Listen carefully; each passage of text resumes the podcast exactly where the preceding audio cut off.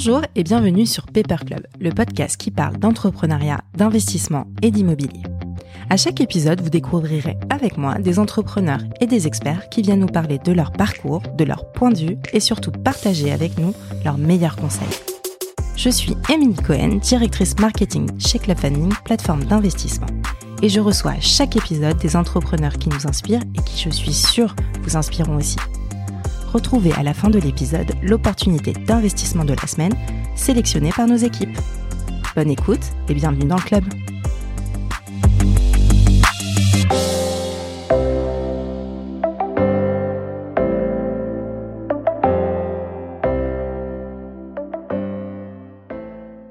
Bonjour à tous, euh, je suis euh, honorée de recevoir euh, sur ce premier podcast Michael Benabou. Bonjour. Alors, tu es président de la financière Saint-James, on va être amené à en parler.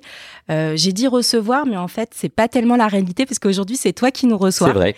Euh, dans tes bureaux. Et, euh, et merci hein, pour ton hospitalité, mais surtout, alors on est sur un podcast, on n'a pas la vidéo, on n'a que le son. Mhm. Et, et je voulais dire à nos auditeurs qu'on est dans un, un endroit tout à fait particulier. Un peu tribal. Un peu Alors, tribal. mais surtout, mais on voit tout de suite ton goût pour l'art. Et on va être amené à amener à en parler tout à l'heure. Mhm. Mais voilà, donc Dommage pour vous, vous n'avez pas euh, ces images, mais voilà, moi j'en. Il faut venir au bureau. Voilà, hein. c'est ça.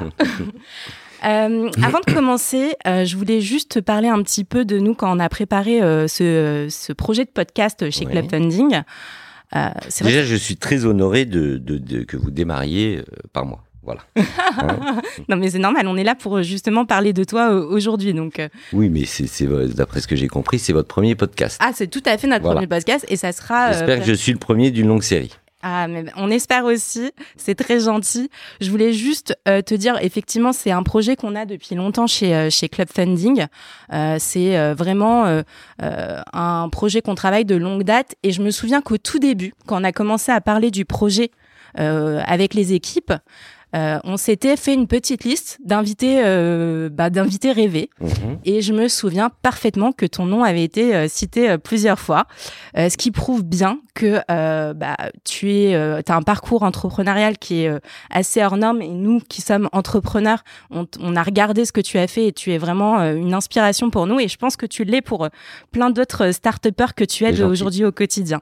Donc merci encore. C'est gentil et j'en ai pas toujours conscience. Et ben voilà, bah, c'est important que je te le dise euh, et, et, et, je pense que même euh, j'ai regardé un petit peu sur ton site euh, internet et regardé un petit peu les entreprises que tu accompagnes et j'ai vu et j'ai entendu ces mots. que tu as été un mentor pour eux. Donc voilà, c'est important de te le dire aussi. même si nous, on travaille pas ensemble aujourd'hui, tu l'es quand même pour nous également. Bon, merci.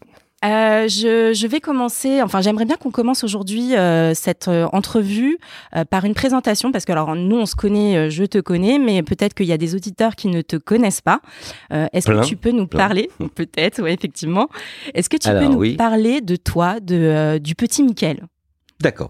Bon, je suis Mickaël Benabou, j'ai 57 ans. Euh, je suis né au Maroc. Euh, j'ai grandi euh, dans une banlieue dans le 94 qui s'appelle Fontenay-sous-Bois. Mhm. je suis arrivé du Maroc quand j'avais trois ans et demi. et aujourd'hui, j'ai cinq enfants, une femme avec qui je suis depuis 40 ans. Hein. on avait, elle avait 14 ans et demi et moi j'avais 17 ans quand je l'ai connue. Et, et, voilà, ça c'est la base de, de, de tout. D'accord. Et alors, j'aimerais qu'on parle un petit peu de ton, de ton parcours euh, académique euh, mhm. qui a fait peut-être que qu'aujourd'hui euh, bah, tu as créé plusieurs sociétés, on va en parler, tu as eu un parcours et des expériences professionnelles un peu diverses et variées. tu as été dans, dans quel lycée? Alors été à Victor Duruy. D'accord. Hein, j'étais au lycée Victor Duruy qui est un lycée dans le 7e arrondissement. Ouais, tout à fait. et j'arrivais et c'est pile pile c'est une période très très importante dans ma vie, c'est une période charnière parce que justement j'arrivais de Fontenay-sous-Bois où bah, j'avais grandi dans une, oui, dans une zone d'urbanisation prioritaire, et donc euh, euh, me retrouver catapulté euh, entre la, la, bourgeoisie et l'aristocratie du 7e arrondissement, ça a été bah, c'était une épreuve dans ma vie parce que mhm. c'est c'est pas les mêmes codes, c'est pas c'est pas les mêmes us et coutumes. Et il a fallu effectivement que bah, que je puisse m'adapter et que finalement je me suis fait beaucoup d'amis. Et le hasard fait que l'intégralité de tous mes amis de Victor Duruy sont mes amis d'aujourd'hui. Voilà. Mes meilleurs amis aujourd'hui sont mes amis de lycée, ce qui est assez rare. Bah ouais, c'est euh, extraordinaire. Parfois, ce sont des amis euh, de euh, d'université ou des premiers boulots. Bah non, moi, ce sont vraiment mes amis de lycée entre 14 et 17 ans c'est extraordinaire. Effectivement, je pense qu'on va en parler tout à l'heure. Euh, euh, tu as rencontré euh, des personnes avec qui peut-être tu travailles aujourd'hui. Oui. tu me parlais tout à l'heure, parce qu'effectivement, avant, on discute un petit peu quand même, de Monsieur Madar. Oui, d'Alain. on va être amené à en parler tout à l'heure. Mais alors, juste pour qu'on comprenne bien, donc après Duruy, tu vas donc à Liège, si je oui, m'abuse. c'est ça. Après Duruy, donc moi, je voulais faire, je voulais faire du commerce, je voulais faire du business. Mhm je savais pas très bien euh, dans, quoi je voulais me lancer, mais, mais je savais que j'avais envie de, de, travailler beaucoup et de, euh, euh bah, disons, de, de, créer une organisation et de créer ma propre entreprise très très très jeune. Hein. Euh, J'ai toujours voulu euh, créer ma, ma, ma propre entreprise. je sais qu'il y a par exemple, il y a, il y, a, il y a les choses ont beaucoup changé en France parce qu'il y a 15 ans, quand on demandait aux, aux, Français entre 18 et 30 ans, il y a, il y a 66 des jeunes euh, Français qui voulaient devenir fonctionnaires. Aujourd'hui, quand on leur pose la question, euh, il y a deux tiers des jeunes qui veulent créer l'entreprise. Bon, bah, voilà. Bah, moi, j'étais un de ceux-là. Euh, C'était un peu avant. Mais, ouais, tu étais un précurseur dans l'idée d'entreprendre. Et alors, justement, je, je voulais qu'on en discute. Donc, tu crées ta première société à 18 ans, qui est donc mhm. une école, une école, pardon, qui est d'abord une marque de sous-vêtements. C'est ça. C'est ça. Ça s'appelait Message. Message. Et en fait, c'était tout à fait dans la mouvance euh, je sais pas si vous avez connu Coup de cœur et Arthur. Euh, Coup de cœur, c'était une marque euh, qui vendait des caleçons euh, avec des cœurs, avec des motifs, des caleçons fantaisie. En fait, c'était le, le, le c'était très à la mode les caleçons fantaisie.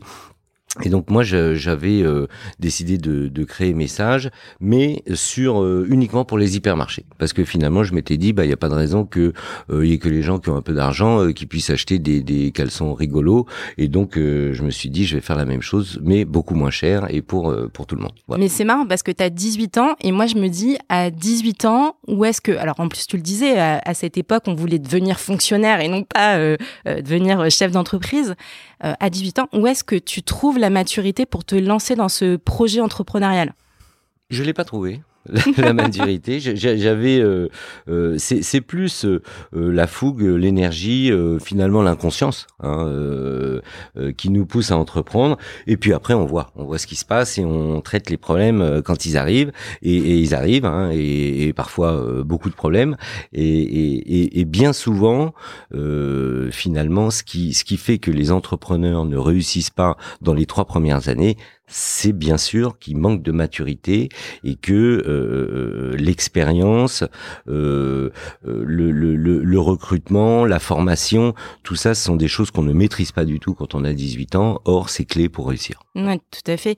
Et alors, du coup, quelles sont, selon toi, les qualités aujourd'hui qu'il qui, qui faudrait quand on a envie d'entreprendre? Parce que tu dis effectivement que c'est pas inné, l'entrepreneuriat, ça s'apprend avec le temps. D'ailleurs, j'ai vu une interview de toi où tu te disais que tu t'étais pris effectivement une petite gamelle euh, avec cette première expérience. Mhm. Ah, c'est ça qui a fait que aujourd'hui euh, tu, tu es ici et euh, mhm. ça te permet de ça t'a permis de te reconstruire.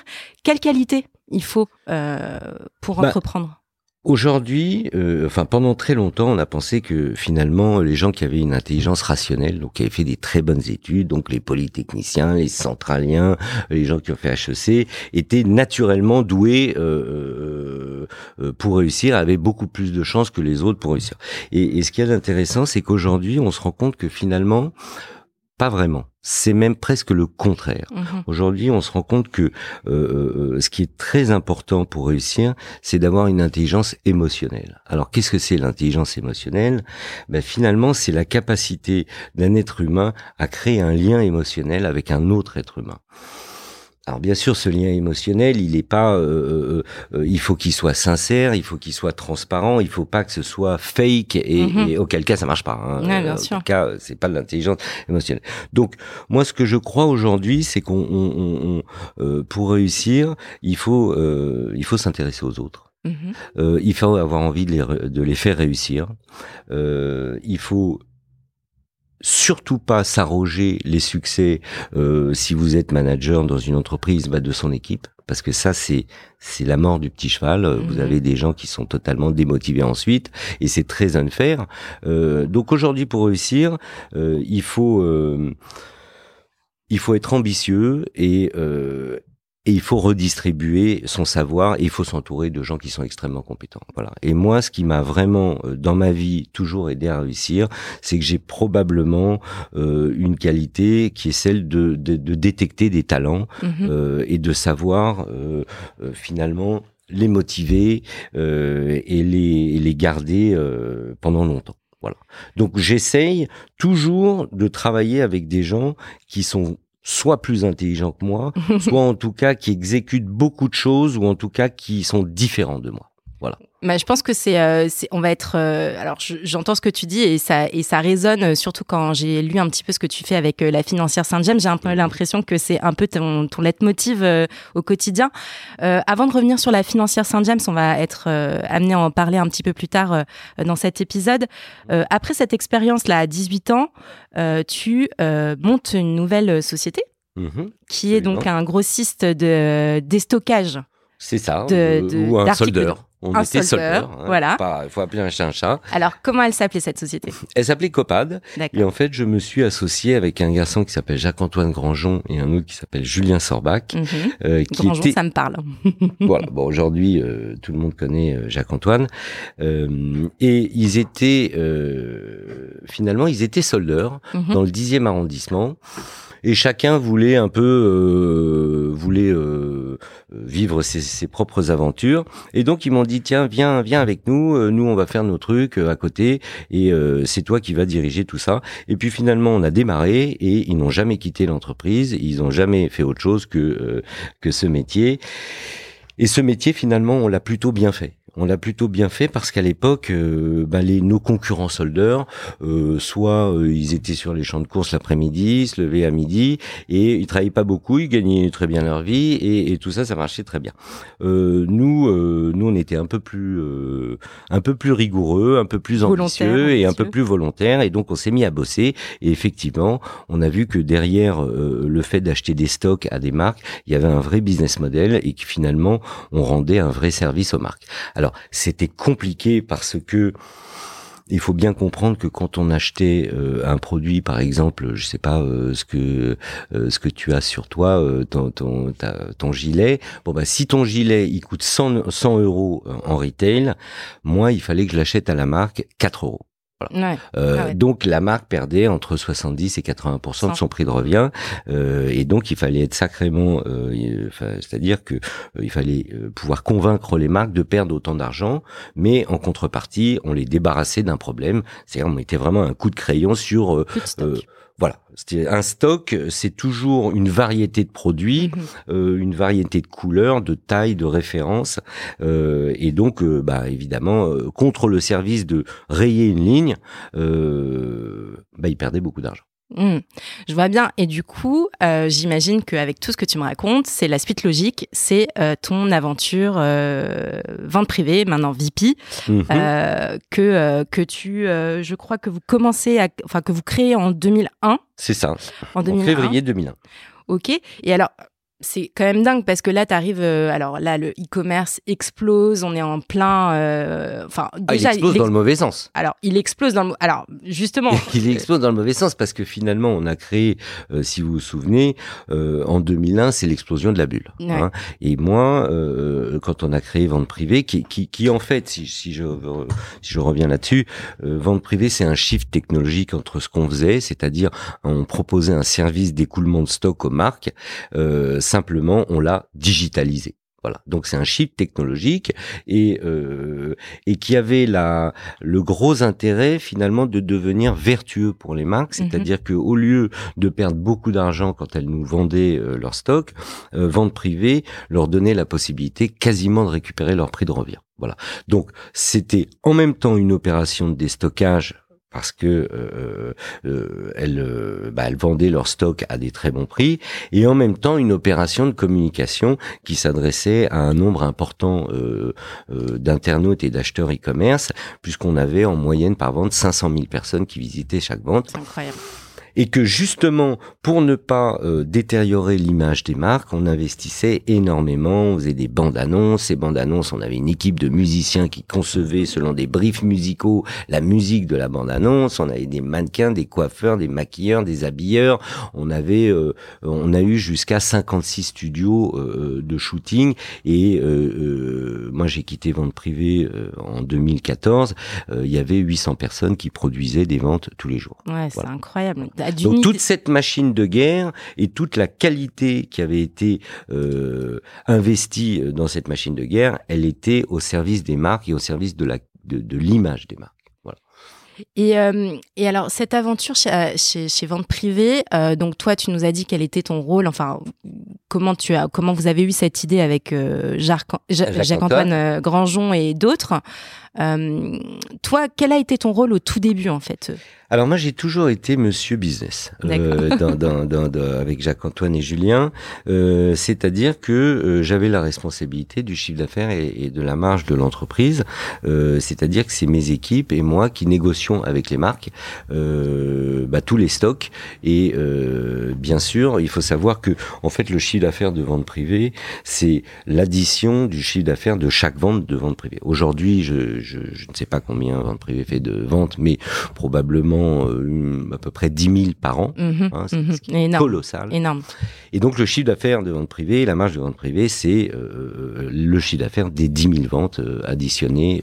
Donc chaque vente est un PNL en, en, en elle-même, c'est-à-dire c'est une égo avec une marque, une sélection de produits, une adaptation du bon prix pour avoir un sell-through et donc une de, de, vendre au maximum le stock, c'est-à-dire que si une marque nous propose 20 000 pièces et qu'on lui en vend 2000, bah on n'a pas bien bossé. Ça veut dire qu'on lui a pas rendu service.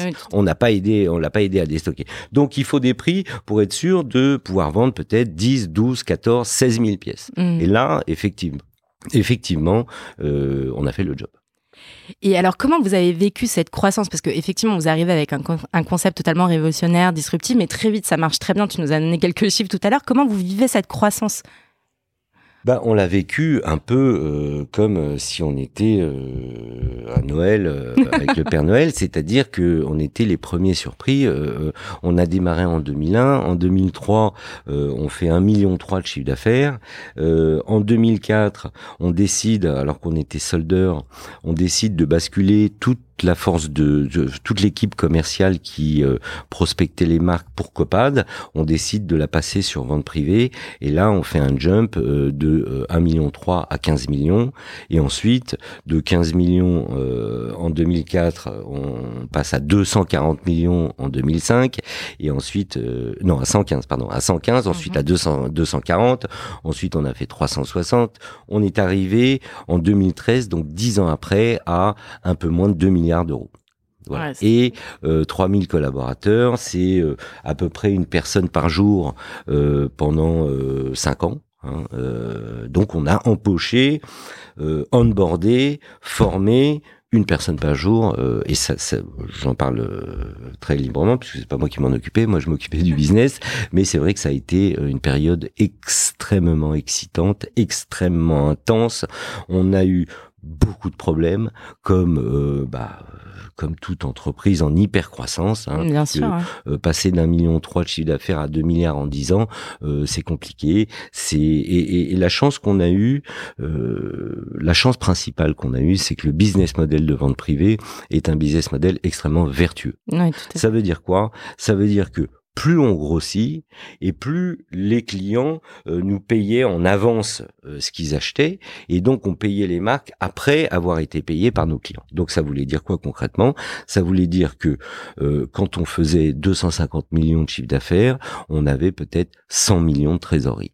Et ça, ça n'existe pas. Ouais, une, une voilà, une start-up qui est en hyper croissance, elle a besoin de beaucoup d'argent pour se financer, elle a, pour financer sa croissance, son internationalisation, euh, son expansion en termes de produits, voilà. Et nous, on avait cette chance de plus on a grossi et plus on avait d'argent pour grossir. Et cet argent, il nous a servi à grossir et il nous a servi aussi à réparer nos nos nos nos, nos erreurs. Mm-hmm. euh, et on a eu d'énormes problèmes logistiques, d'énormes problèmes euh, euh, euh d'IT, euh, des problèmes marketing. la chance qu'on a eue, c'est qu'on les a jamais eus en même temps. Ouais. On les a eus en décalé et donc on avait suffisamment de moyens pour les gérer et pour euh, bien souvent changer les managers euh, euh, qui euh, arrivaient un peu au, au bout de leurs compétences. hein. Ah, J'ai très bien vu sur vente privée que euh, le principe de Peter, c'est-à-dire qu'il y a des gens euh, qui sont en limite de compétences, ça existe. C'est-à-dire qu'un gars qui fait euh, 2 millions, euh, 50 millions, eh ben, il y a des gens qui savent faire 2 millions, 50 millions, 50 millions, 500 millions, et puis des gens qui s'arrêtent à 50 Là, ça- millions. ouais, d'accord. Parce que, euh, ben parce que ils ne savent pas euh, euh, et ils n'ont pas été formés euh, pour gérer des, des, des, des, des très grosses équipes euh, avec des, des managers euh, euh, qui sont un peu plus compliqués à manager euh, dans plusieurs langues et dans Mhm. plusieurs pays. Et c'est peut-être un peu ce que tu fais, on va en parler encore une fois euh, sur la financière Saint-James, et c'est Mhm. peut-être pour ça aussi que tu t'es euh, impliqué à accompagner euh, des startups pour pouvoir justement, euh, bah, par rapport à ce que tu nous disais, pouvoir les accompagner sur cette euh, potentielle hyper croissance qui peut arriver euh, derrière. Donc, euh, Alors comme c'est un podcast euh, qui est pas vidéo, effectivement, euh, personne voit que j'ai des cheveux gris et que ces cheveux gris, bah c'est c'est c'est mon expérience et effectivement avoir vécu euh, dans sa vie d'entrepreneur euh, une phase comme euh, comme celle que vente privée a, a, a vécu. Bon, c'est vrai que c'est un euh, c'est un track record extrêmement intéressant. Et moi, ce qui quand je suis sorti en 2014 euh, de vente privée, ce qui m'a vraiment euh, euh, et c'était ma volonté intime, c'était de transmettre tout ça et, donc c'est pour ça qu'aujourd'hui mon métier euh, c'est principalement euh, d'échanger avec des entrepreneurs tous les jours, de les coacher, de les challenger, de, de regarder leur business model, euh, de leur et, de leur dire ce que je pense. alors justement, qu'est-ce qu'une journée type aujourd'hui de Michael Benabou au sein de la, de la financière Saint-James que donc tu as créé? Alors justement, tu l'as créé. Alors je, je Alors là, deux questions là- en même temps. Tu l'as créé en 2005. J'ai vu 2005, mais en même temps tu. oui, euh, de 2005 ou 2006. Voilà. Euh, alors que tu étais en fait, avant parce que historiquement, euh, la Financière Saint-James, c'était une société qui portait euh, ma participation, qui portait mes actions dans vente privée. D'accord. Donc, quand je suis sorti et que j'ai vendu ces actions, Mhm. je me suis retrouvé avec des moyens pour investir et j'ai recréé autour de moi une équipe de bon niveau. Aujourd'hui, j'ai une quinzaine de personnes avec moi et cette équipe, euh, finalement, ce sont deux équipes distinctes. Euh, une équipe qui euh, euh, investit dans l'immobilier à Paris et qui restructure des parcelles dans Paris, euh, mais en termes, euh, on, on exécute, c'est-à-dire que euh, on va prendre un bâtiment et euh, il y a cinq ans de travail pour arriver euh, d'un bâtiment qu'on achète, euh, évictionner euh, si, euh, bah, on va, en général, on a un projet pour ce bâtiment, Mhm. et donc on va euh, indemniser les gens qui sont dans ce bâtiment, et puis ensuite on va déposer un projet architectural, on, va, on va avoir un architecte, on va déposer un permis, et ensuite on va exécuter les travaux, probablement euh, souvent euh, chercher un locataire, Mhm. et ensuite, bah, soit euh, on va garder cet actif, soit on va le vendre. Voilà. D'accord. Ok. Donc ça, c'est le métier euh, de la de l'équipe immobilière euh, de la financière Saint-James. On a la chance de d'avoir fait des projets qui sont euh, et d'avoir- et- et et d'être entré dans une phase de marché. euh, donc il y a cinq ans, il y a quatre ans, il y a trois ans, euh, qui était une phase de marché extrêmement euh, extrêmement euh, positive pour euh, pour pour acheter les bâtiments. Il y a eu il y a eu vraiment une une très forte montée des prix dans Paris de l'immobilier, ce qui ce qui a fait que des projets euh, qui devaient euh, être euh, rentables se sont retrouvés euh, à être des très beaux projets. Mhm. Et alors justement, bon, alors euh, on Mais c'est par- pas tellement, je, je vous coupe, hein, euh, je te coupe. C'est c'est pas tellement ça qui qui m'intéresse. Moi, j'ai toujours bien aimé l'immobilier, mais c'est mais c'est vraiment un métier très à part. C'est un Mhm. métier très technique. C'est une vocation presque. Moi, c'était pas ma vocation. Moi, j'aime bien bâtir. Ouais. Euh, j'aime bien garder, euh, j'aime bien euh, euh, l'idée qu'il y ait des choses qui s'inscrivent dans le temps, euh, dans une ville et qui est ma ville, euh, c'est Paris. Euh, mais finalement, c'est c'est très euh, c'est très financier, c'est très technique, c'est très réglementaire, c'est très légal, c'est euh, Toi, ce que tu aimes, c'est C'est l'humain. 10% de mon temps. Ouais. C'est 90% de mes investissements en mon temps et 10% de mon temps. Donc vous voyez que je gère très mal mon temps. Non, mais du coup, ce que et je comprends bien, c'est que toi, le- c'est- finalement, c'est l'humain. Et euh, je pense que c'est de ça dont tu voulais me parler. C'est l'accompagnement euh, des entreprises ça. innovantes. Voilà. Euh, alors, justement, parlons-en. Euh, Aujourd'hui, euh, les startups que tu accompagnes, euh, euh, quels, quels sont les critères de sélection? Qu'est-ce qui fait que tu vas accompagner telle ou telle entreprise? C'est toujours, toujours, toujours l'humain. Voilà. C'est-à-dire que vous pouvez avoir un entrepreneur euh, génial qui a une idée, euh, ex- qui a une idée euh, mauvaise, il, ré- il ré- il réussira toujours mieux qu'un entrepreneur euh, médiocre qui a une très bonne idée. Ouais. C'est et, et donc finalement le plus important euh, pour réussir, c'est euh, c'est l'exécution.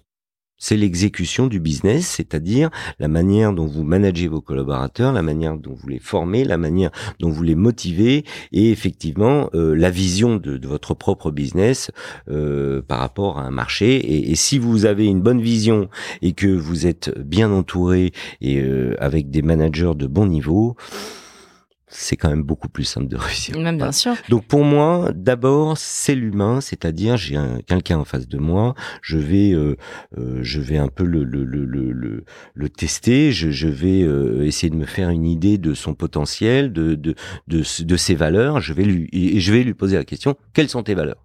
Et, et là, je vais voir qui j'ai en face de moi, Mhm. et effectivement, s'il est un peu compliant avec euh, moi, ce que je pense euh, et mon idée de des entrepreneurs qui réussissent. Voilà, ça c'est la première chose. Et puis ensuite, c'est le business model. C'est sur quel marché il se lance, euh, dans quelle géographie euh, et quelle est son ambition.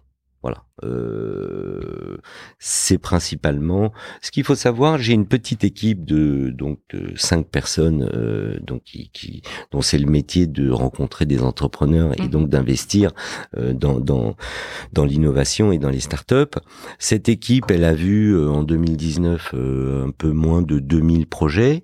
Euh, elle a rencontré euh, environ 350 ou 360 entrepreneurs et on a investi 14 fois. Euh, Ah oui. Donc ça veut il y a dire quand même une grosse sélectivité qui est Oui. faite en amont. euh, bah, il faut voir que euh, moi j'investis en seed, ce qu'on appelle, c'est un peu technique. Donc le seed c'est on plante une graine. Hein, euh, Mhm. Donc ça veut dire que le gars, euh, soit il a une feuille blanche, euh, on part d'une feuille blanche et, et on analyse l'entrepreneur, soit il a déjà commencé depuis euh, trois, six mois, un an, euh, et il a besoin de 500 000, 1 million, 1 million et demi d'euros euh, pour euh, passer à l'étape suivante. Mhm. C'est aujourd'hui le seed, euh, euh, les séries A, les séries B, les séries C, tout ça est parfaitement bien codifié et, et- et- et l'innovation et les- le développement des startups aujourd'hui, c'est devenu une réelle industrie. bien sûr. Hein, Il y a des fonds qui l'ont vraiment euh, paramétré et industrialisé. Et, et voilà. Moi, mon métier, je suis avant la série A. Donc la série A, c'est la première vraie levée où une fois où on a on a vraiment validé, euh, euh, ça s'appelle un POC, une proof of concept. euh, on a validé un marché, on a validé un service ou un produit, et on dit c'est bon, maintenant il faut de l'argent, faut y aller. Voilà, il faut recruter et il faut y aller pleine balle. Euh, voilà, ça c'est mon, c'est à ce stade-là que j'investis et qui est le stade le plus risqué. Hein, alors c'est celui évidemment euh, qui est potentiellement le plus rémunérateur, euh, puisqu'on rentre avec des valorisations qui sont euh, assez faibles. Euh, mais c'est le plus risqué, ce qui signifie que euh, une boîte sur trois euh, dans les trois ans euh, n'existera plus. Voilà. Mhm. Moi, je sais que euh, sur les 14, il y a beaucoup de chances que sur les 14 euh, par an euh, où j'investis, sur lesquels j'investis, bah il y en a 4-5 qui n'existeront plus dans, dans, dans 3 ans. Ouais, c'est un peu un coup de poker, mais tu as envie d'y aller quand même parce que, encore une fois, quand tu échanges avec euh, les, ces entrepreneurs, ils ont à la fois effectivement ce business model, mais aussi humainement, euh, toi tu leur apportes, eux ils t'apportent. Bien et sûr. Puis, euh, et puis c'est un petit, un petit pari sur l'avenir, mais tu tentes le coup quand même parce que tu as envie d'y aller et de leur donner aussi Absolument. cette chance comme toi, euh, tu as pu peut-être avoir, euh, euh, on a pu te donner aussi la chance, même si tu t'es fait tout seul. Je voulais te demander parce que moi j'ai un petit peu regardé les, le type, le typolo- la typologie pardon, de, de- des entreprises que tu accompagnes. Mhm. Il y a un peu de tout. On a de la food tech, peu de tout. on a de la prop tech. Mhm. Euh, J'ai envie de te parler de Welcome to the Jungle. Alors Mhm. pourquoi? Parce que alors nous on les connaît hein, chez Club Funding, on est dessus. Euh, pour ceux qui ne connaissent Je pas, les aime ouais, beaucoup. Ouais. Ils sont, ils sont, ils sont, euh, ils sont super. ils sont super. Et alors, et- Peut-être que tu peux les présenter. Alors parce qu'il y en a peut-être quelques-uns de nos auditeurs qui ne connaissent pas Welcome to the Jungle. Donc c'est Oui. euh, Alors, Welcome to the Jungle, en fait, ils ont, euh, ce sont deux, euh, deux entrepreneurs euh, qui avaient déjà, euh, allez, euh, 32, 33 ans, euh, et qui ont, euh, qui, euh, en analysant le marché du recrutement, se sont dit finalement aujourd'hui on va en même temps aider les entreprises à recruter et travailler leur image euh, corporate. Voilà, et ils ont créé un portail donc qui s'appelle euh, Welcome to the Jungle, qui était assez disruptif euh, par rapport à ce qui existait, euh, puisque aujourd'hui la, la société doit avoir quatre ans ou, ou quatre ans et demi. Euh, ça n'existait pas il y a cinq ans, et finalement on paye un fee et on peut recruter autant de gens qu'on veut. ouais. Donc jeu, tout, enfin, euh, Welcome to the Jungle réuni, euh, ça va d'Air France en passant par toutes les startups, en passant par la BNP, euh, tout le monde est sur Welcome to the Jungle et, et recrute une partie de ses collaborateurs par l'intermédiaire de Welcome to the Jungle. Ouais, je te confirme, nous, on, a- on passe par Welcome to the Jungle et les derniers recrutements, notamment des graduates programmes, on est passé par Welcome to the Jungle. Et alors, qu'est-ce qui t'a alors, qu'est-ce qui t'a poussé euh, Alors, on a parlé de l'humain, on a parlé du business plan, mais euh, qu'est-ce qui a fait que tu as, tu as accompagné euh, Welcome to the Jungle? Alors moi, moi comme j'ai un j'ai un play euh, qui est assez euh, euh, identifié, c'est-à-dire que moi ma compétence euh, entre guillemets, c'est le business B2B. Voilà, c'est comment euh, on a un service ou un produit et comment on construit une machine de guerre commerciale pour distribuer et vendre euh, ce produit ou ce service. Voilà, ça c'est ça a été le, le cœur de mon savoir-faire chez Vente Privée, hein, puisque bah, c'est c'est sont mes équipes et moi qui avons ouvert tous les pays de vente privée et toutes les catégories de produits de vente privée. Voilà, j'ai vendu des appartements, j'ai Mhm. vendu des voitures, euh, j'ai vendu euh, des, des, on vend des, des, ils vendent des abonnements de téléphone. euh.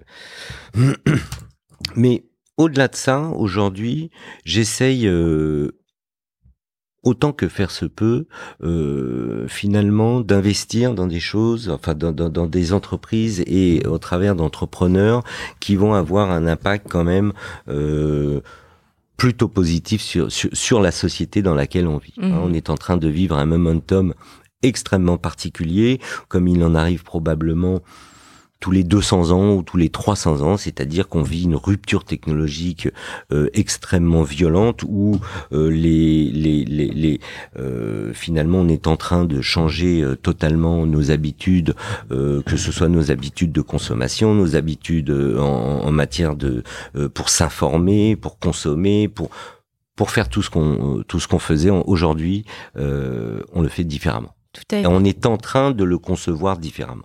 Voilà.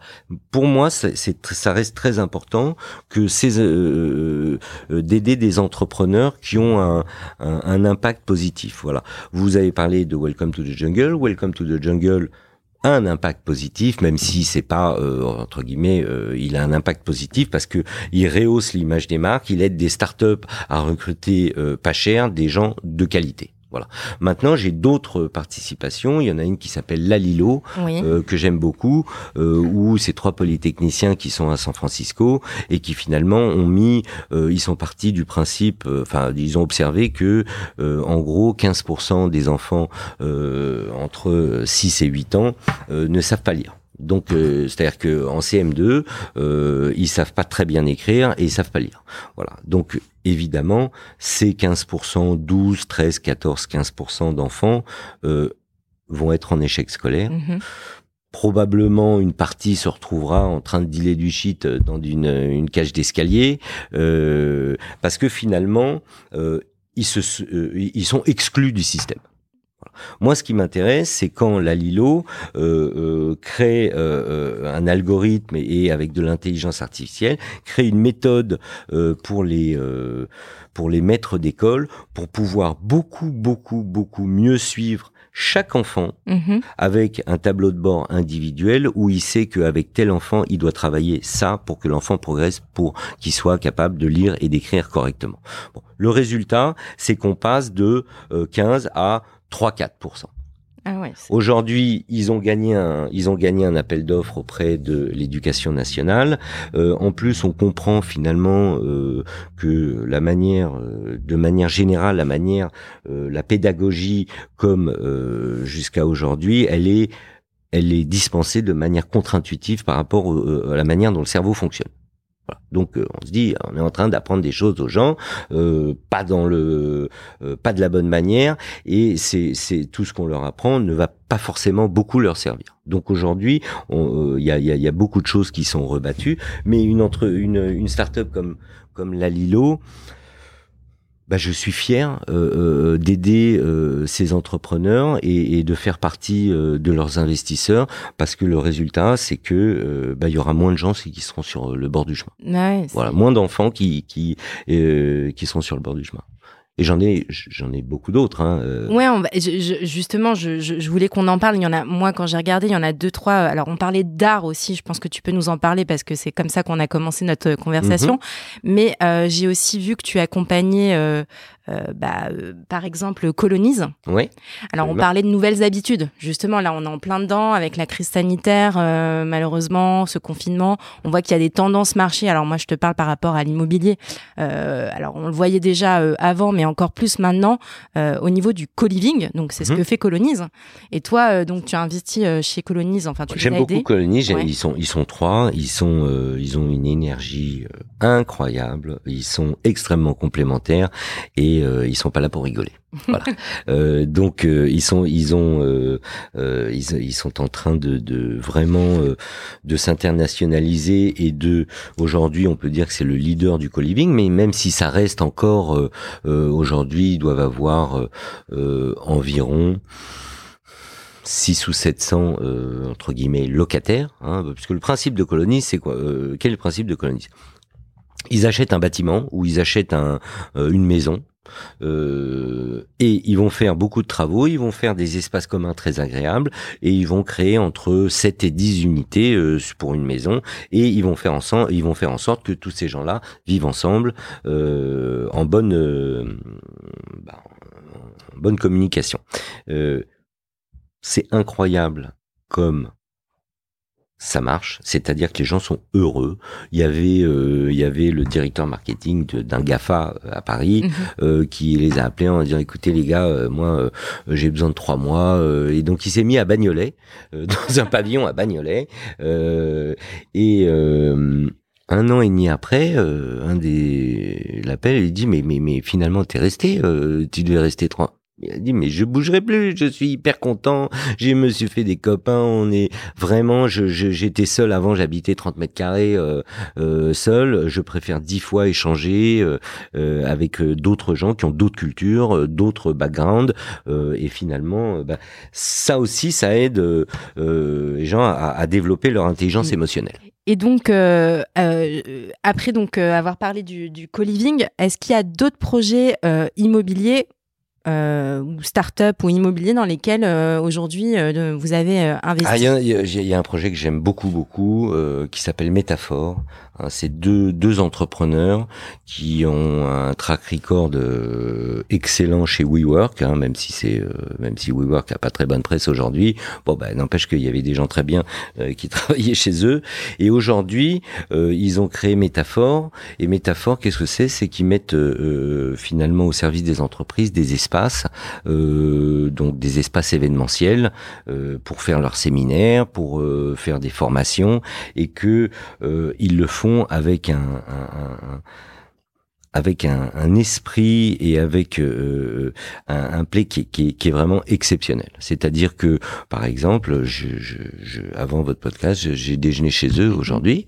Euh, c'est pas un restaurant, donc ils ont le droit d'ouvrir. et ils ont un chef deux étoiles et ça vaut 8,50 euros. Incroyable. Moi, je ne sais, je ne connais personne qui est capable de recevoir euh, des collaborateurs d'entreprise, de leur euh, euh, donner à, à, manger de la nourriture qui est fait par un chef deux étoiles et de le facturer 8,50 euros. Voilà. Et tout est comme ça, tout est tout est anticipé. ils ont beaucoup de goût, le design est magnifique. Bon, en, en gros, les toutes les entreprises qui vont chez Métaphore ne cherchent qu'une chose, c'est retourner chez Métaphore pour faire leurs événements. Voilà. Donc euh, voilà pourquoi je les aime beaucoup parce qu'ils ils, sont très successful sur leur premier et ça c'est leur premier espace. Et aujourd'hui effectivement euh, leur ambition fait que euh, ils vont en ouvrir de nombreux dans très Toujours peu dans Paris. Toujours dans Paris, et puis ensuite ils vont aller probablement dans d'autres pays que je ne pourrais nommer. D'accord. Euh, alors, j'aimerais qu'on parle un petit peu d'immobilier, même si tu m'as dit que c'était euh, une infime partie de ton emploi du temps, euh, mais tu, tu, tu, es quand même investi dans ce, dans ce secteur-là. Mhm. Et puis, c'est un point J'ai pas dit que j'aimais pas. Hein. Ah, oui. J'ai dit que c'était un métier, un vrai métier, et que ça nécessitait beaucoup de savoir-faire, beaucoup de techniques, mhm. beaucoup de, de, de, de connaissances qu'aujourd'hui je n'ai pas. Bon, alors moi j'ai quand même envie qu'on en parle parce que c'est un point commun et j'aime bien qu'on parle de nos points communs quand même malgré tout. Mhm. Euh, on voit de plus en plus d'entrepreneurs qui ont une appétence pour l'immobilier. On a vu récemment euh, bah, Monsieur Niel, Xavier Niel, euh, qui euh, euh allait s'impliquer dans Unibail, vraisemblablement. D'ailleurs, Unibail, toi, ça doit te parler parce qu'avec ta vie d'avant, avec le, oh, bah, retail et même ta vie d'aujourd'hui. Que je suis actionnaire d'un centre commercial à Paris. Voilà. Ah bah, Beaugrenelle. Voilà.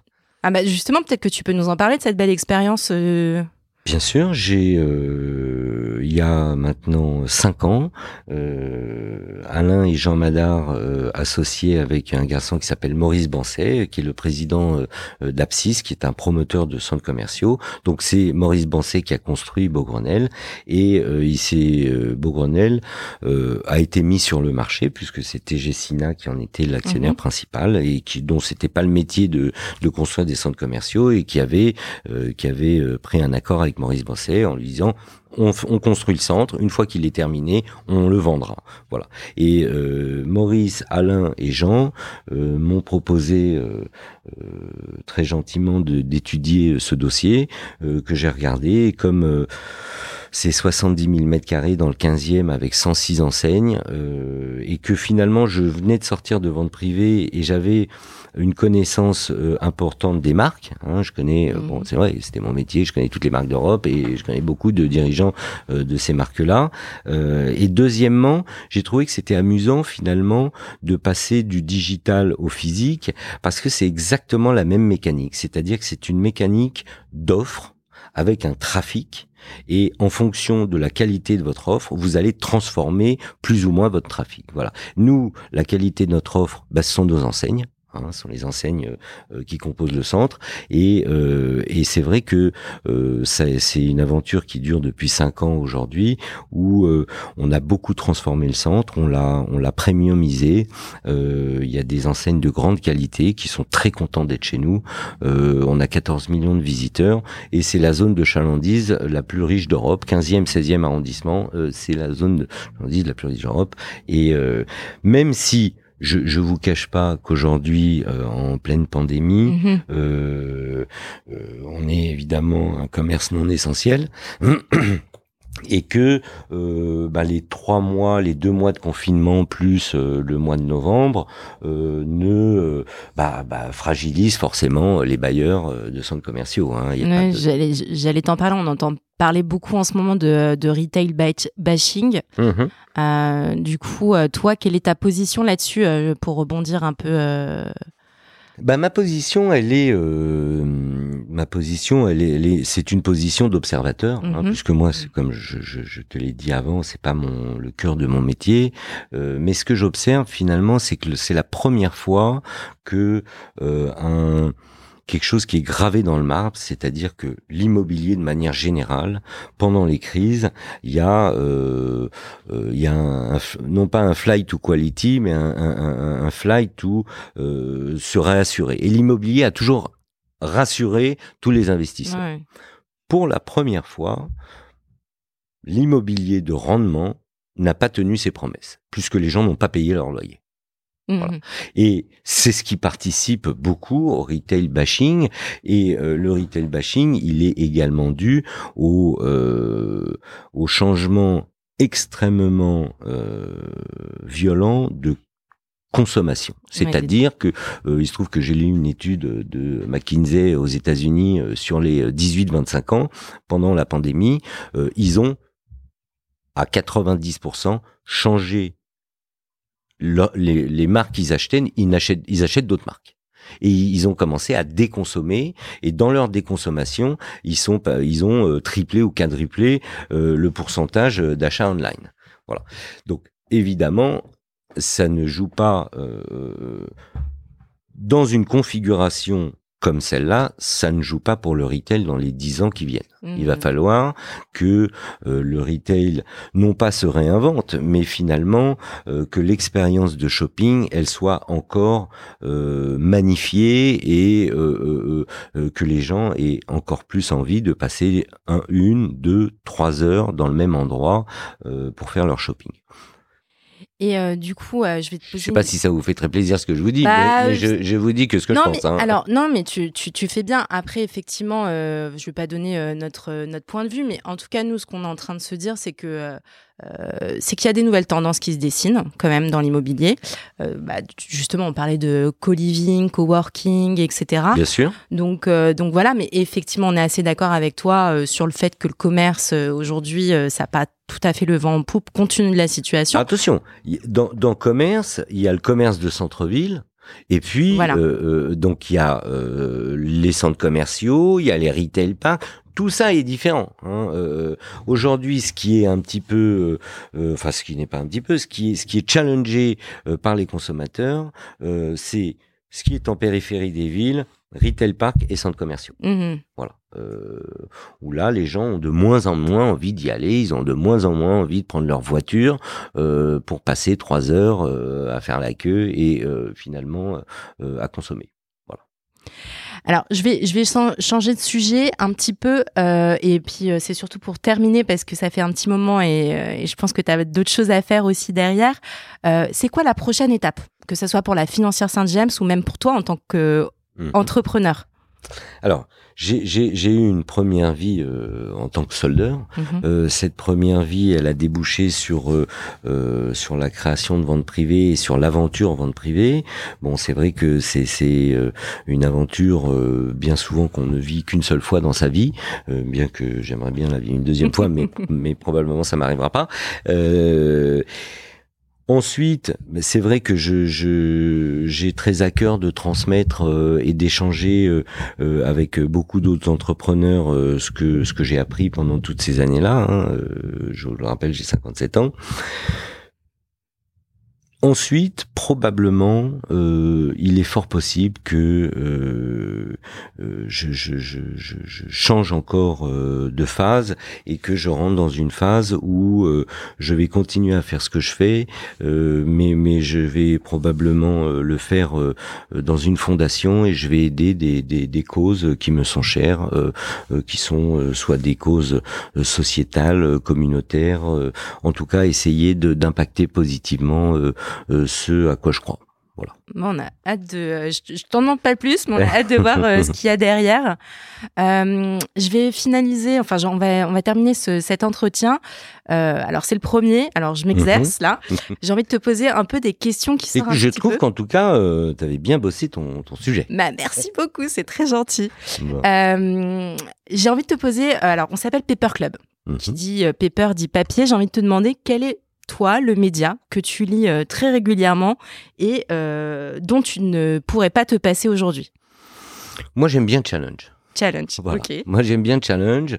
Maintenant, c'est vrai que euh, euh, bah, je, je, je, je picore euh, l'information sur beaucoup d'autres médias aussi, mais c'est challenge. J'aime bien challenge. J'aime bien leur ton et puis j'aime bien la manière dont, dont ils présentent les choses. Ouais, nous aussi, on les aime bien challenge, donc ça me va bien comme réponse. Et deuxième question, j'ai commencé cette interview en te disant sincèrement que tu étais un mentor pour nous. Est-ce que toi, aujourd'hui, tu peux me dire quels ont été tes mentors ou mm, aujourd'hui, est-ce que même tu as encore des gens qui t'inspirent au quotidien?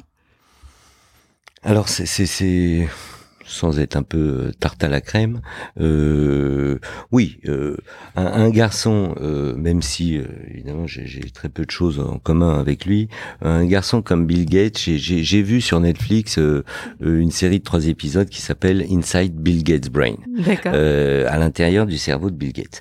Et là, c'est vrai que pour moi, ça a été quand même un choc de voir un garçon. Alors, je, vous passe les complotistes qui disent que Bill Gates il fait tout ça pour euh, pour euh, vendre plus de médicaments ou enfin bon euh, ce que ce que je n'adhère pas du tout du tout à, ces thèses.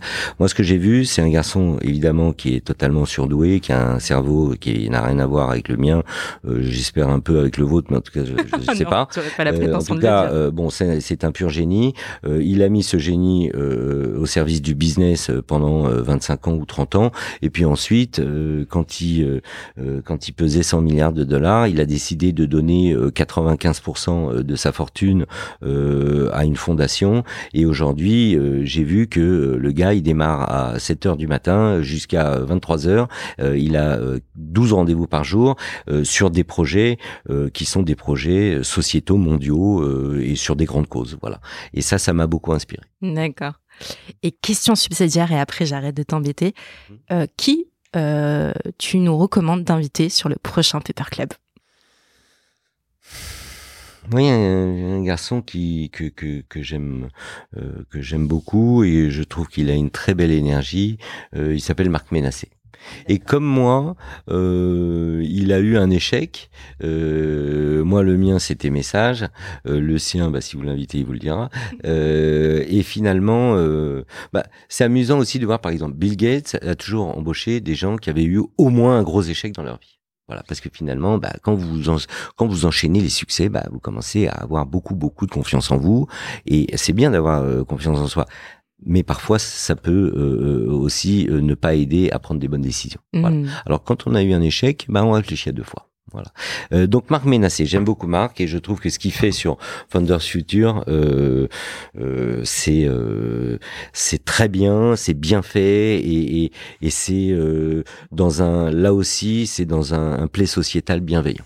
Bah, et ça, ça me plaît. Bah écoute, c'est noté. Merci beaucoup, Mickaël. Merci. Et euh, j'espère. Euh, Je souhaite beaucoup de, beaucoup de, enfin, bonne chance et beaucoup de, de, de bons podcasts avec, euh, avec les prochains. Merci beaucoup. Hein, merci. Merci d'avoir écouté cet épisode de Paper Club réalisé en collaboration avec Cosa Vostra. Si vous avez apprécié ce podcast et vous souhaitez découvrir nos opportunités d'investissement, je vous invite à vous abonner, à le partager, à le commenter ou même encore à le noter sur votre plateforme de podcast préférée. À très bientôt pour un nouvel épisode de Paper Club.